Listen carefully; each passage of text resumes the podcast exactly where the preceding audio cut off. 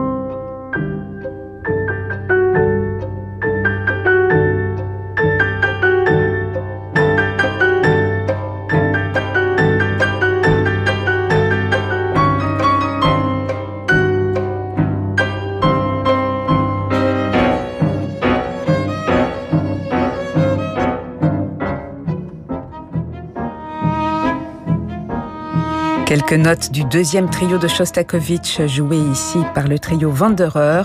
Shostakovich au cœur d'un tout nouveau spectacle du Centre de musique de chambre de Paris.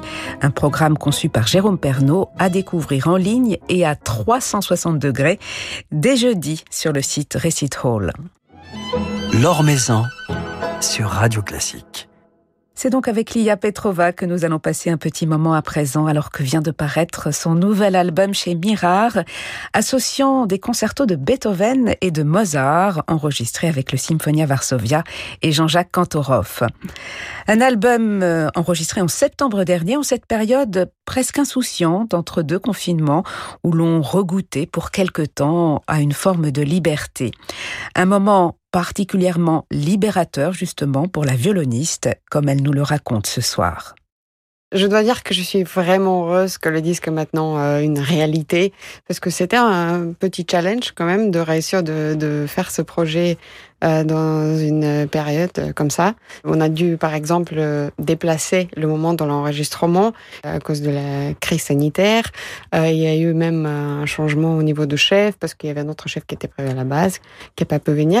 Euh, ça te dit, je suis très très heureuse aussi que ça permet de travailler avec euh, Jean-Jacques Kantorov, qui est un énorme musicien, euh, violoniste, chef. C'était vraiment très inspirant de travailler avec lui.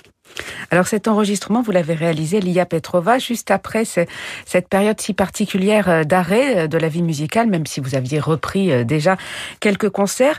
Mais est-ce que cet arrêt a eu un impact quelque part dans votre démarche de musicienne, dans, dans votre rapport à la musique? Oui, absolument. Et d'ailleurs, euh, même le, le, choix du répertoire de disques était, je pense, très influencé par la situation, parce que normalement, j'étais partie sur euh, complètement notre répertoire. Et puis, euh, au mois de mars, quand tout ça a commencé, je me suis dit, OK, maintenant, on ne sait pas combien ça va durer, qu'est-ce qui va se passer. Évidemment qu'à l'époque, on s'imaginait pas que ça, en tout cas moi je m'imaginais bah, pas personne. voilà mais en même temps je me disais j'ai vraiment besoin de, de, remplir mes journées avec une musique euh, qui est forte pour moi. Et Beethoven, en plus, c'était 2020, c'était son, son anniversaire. Mais au-delà de ça, je trouve que ce concert, pour moi, c'est vraiment le symbole de d'espoir, de liberté. Bon, Beethoven était un vrai humaniste. Euh, L'esprit de sa musique est vraiment fraternel, universel, je trouve. Du coup, pour moi, c'était euh, il y avait rien de mieux que je pouvais imaginer pour occuper mes journées. Je me suis vraiment plongée dans cette musique. Et en plus de ça, je trouve que, évidemment, ça, demande euh, un niveau euh, technique, de sonorité, etc. C'est un concerto qui est très, très dur. Mais en plus de ça, euh, ça impose un peu une euh, introspection. Euh, on a vraiment besoin de se poser des questions, je pense, euh, sur nous-mêmes, parce que c'est une musique qui va très loin, euh, mais aussi qui nous fait nous voir aller plus profond en nous, je trouve. Je pense que c'était vraiment pour moi le meilleur choix de répertoire à ce moment-là. Oui, et de l'associer à, à Mozart. C'est vrai, aussi.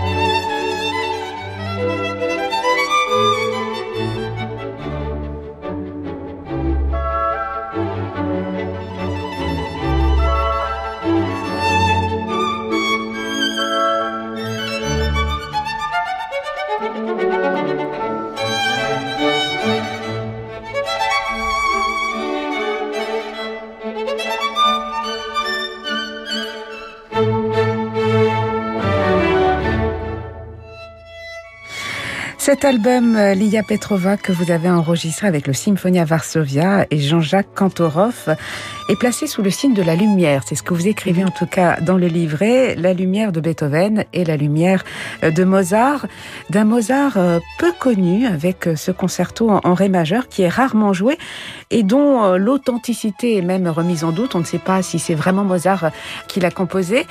Pourquoi avoir eu envie de, défendre ce concerto un, petit peu négligé, hein, on doit le dire? Tout d'abord, j'adore cette musique. Je pense que si c'est pas Mozart qui l'a écrit, ça veut dire qu'on a passé à côté d'un autre génie. Euh, trouve que c'est une musique qui est très forte. Le deuxième mouvement, par exemple, il y a des moments qui me rappellent beaucoup le deuxième mouvement de la concertante, qui est un chef-d'œuvre. Aussi, euh, le concerto, tout le concerto rappelle pas mal le deuxième concerto de Mozart, qui est aussi en ré majeur. Voilà, c'est une musique qui m'inspire beaucoup. Après, les questions euh, sur l'authenticité, déjà, on n'a pas trouvé le manuscrit. C'est une des raisons pourquoi on n'est pas sûr. Il y a beaucoup de monde euh, qui dit aussi que les pizzicato dans le deuxième mouvement est pas du tout typique pour Mozart. Mais par contre, euh, il a écrit un quatuor euh, pour flûte et cordes exactement la même année, en 1777, qui est aussi en ré majeur. Et le deuxième mouvement est entièrement pizzicato dans les cordes. Et on s'est jamais posé la question si c'est vraiment du Mozart. Mais on retrouve l'esprit de, de, de, Mozart quand on écoute cette œuvre. Il y a en même temps cette clarté, cette légèreté alliée à la gravité et la tendresse. Enfin, un cocktail typiquement mozartien en tout cas. Euh, oui, je trouve aussi. Et peut-être qu'il y a certains endroits qui est un peu retravaillés par un élève ou un collègue, je sais pas. Mais on, sent vraiment la patte de Mozart, si on peut dire ça comme ça. Et alors pour ce concerto, Lydia Petrova, vous avez fait appel à, Jean-Frédéric Neuburger, puisque c'est Jean-Frédéric Neuburger qui a écrit les cadences euh, de ce concerto. Est-ce que vous lui avez donné euh, des directives, des idées particulières, ou il était libre, euh, complètement libre? Non, pas du tout. J'adore Jean-Frédéric. je trouve que c'est vraiment un magnifique interprète déjà et un super compositeur. Du coup, je lui fais totalement confiance. On a travaillé un peu ensemble parce qu'il avait écrit euh, des cadences pour moi pour la cinquième concerto de Mozart. Du coup, j'avais une idée de, la, de ce qu'il fait à peu près euh, dans ce genre. Par contre, euh, je pense qu'il était, sur le septième concerto de Mozart, je pense qu'il était vraiment très inventif dans les cadences, notamment le deuxième mouvement, qui est, la cadence est entièrement pizzicato. il y a aussi des petits moments dans le troisième mouvement qui font appel au concerto de Beethoven qui était super du coup euh, pour le disque. Et je trouvais ça très inspirant de, de, les apprendre et je pense que je vais, je vais toujours les jouer au concert quand je vais faire ce concerto.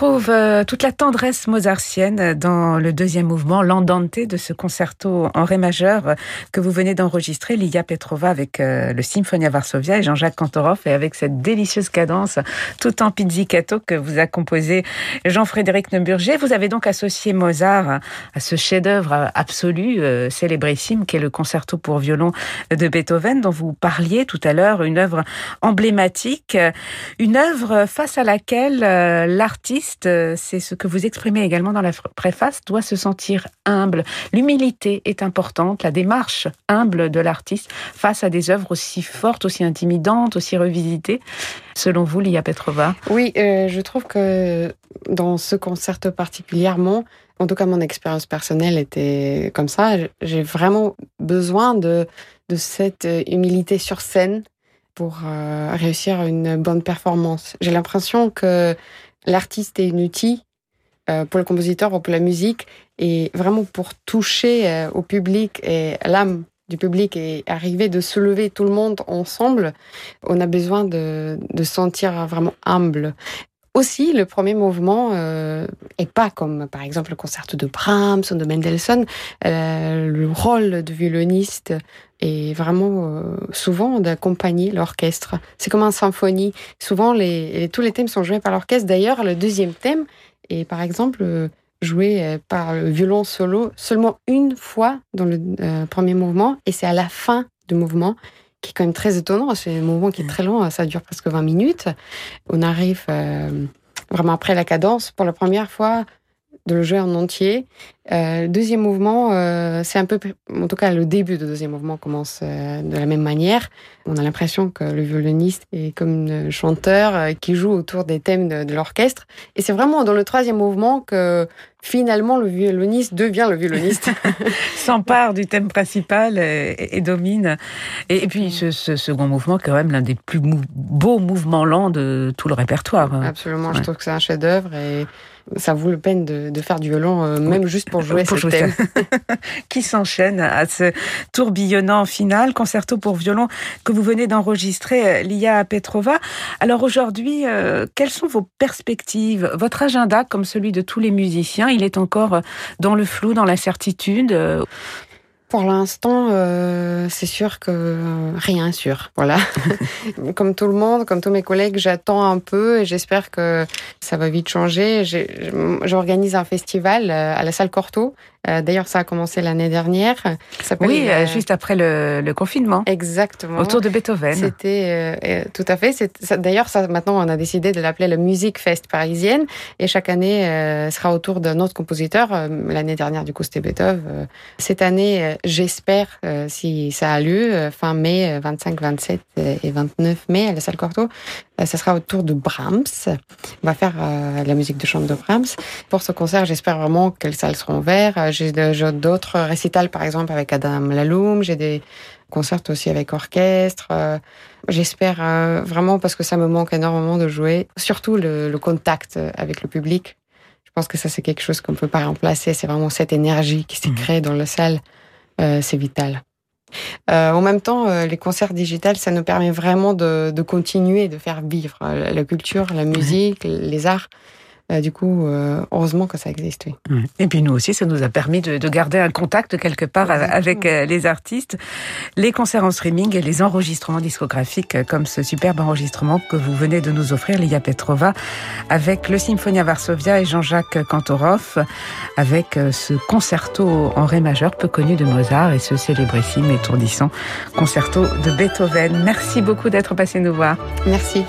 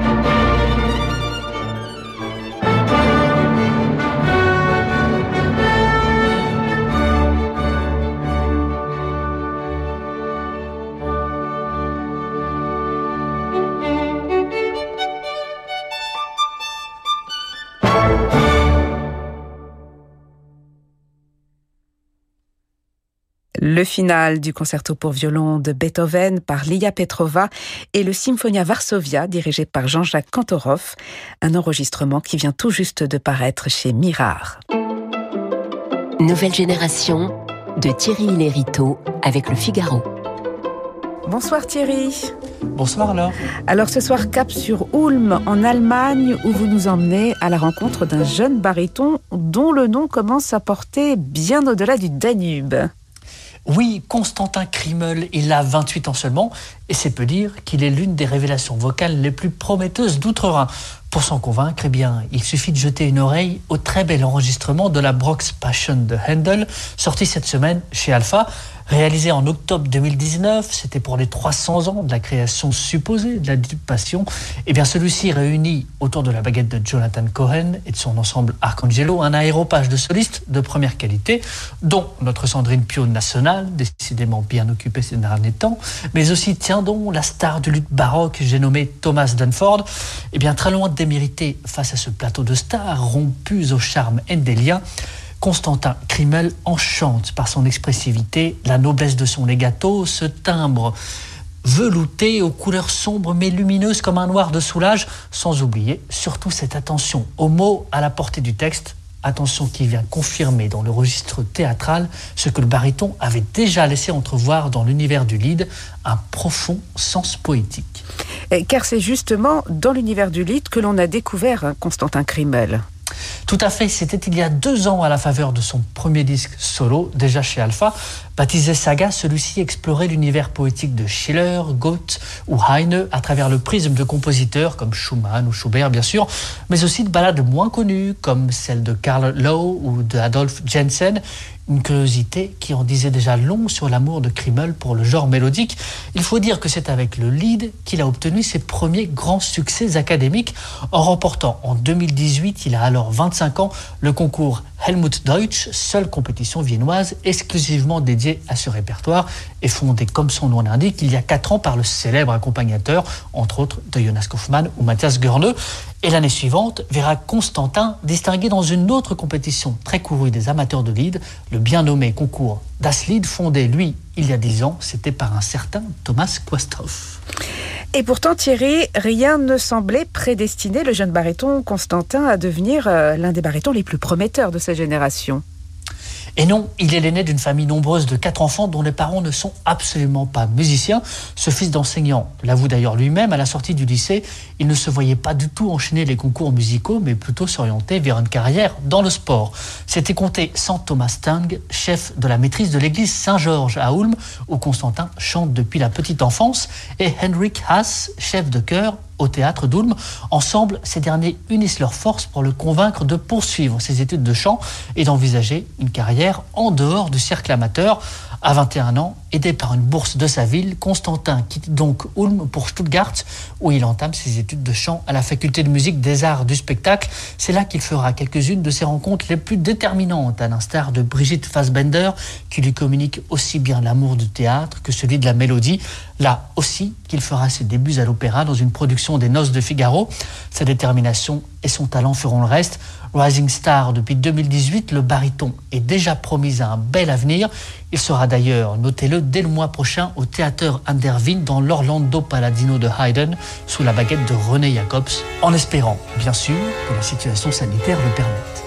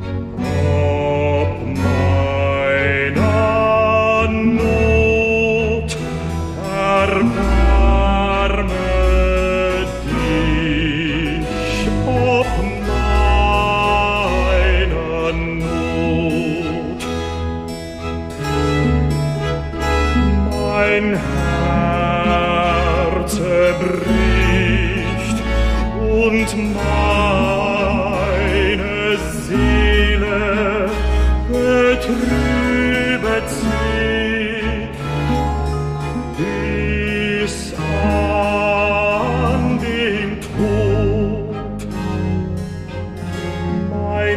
Un petit extrait de la Brox Passion de Handel dans un tout nouvel enregistrement qui vient de paraître chez Alpha avec donc le baryton Constantin Krimmel et l'ensemble L'Arcangelo dirigé par Jonathan Cohen. Merci beaucoup Thierry pour ce portrait de Constantin Krimmel et à la semaine prochaine. Merci Laure, à la semaine prochaine.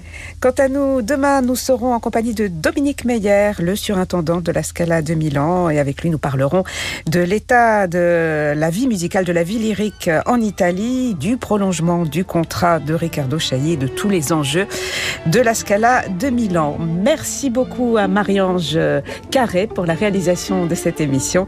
Très belle soirée à tous. Je vous laisse maintenant en compagnie de Francis Drezel.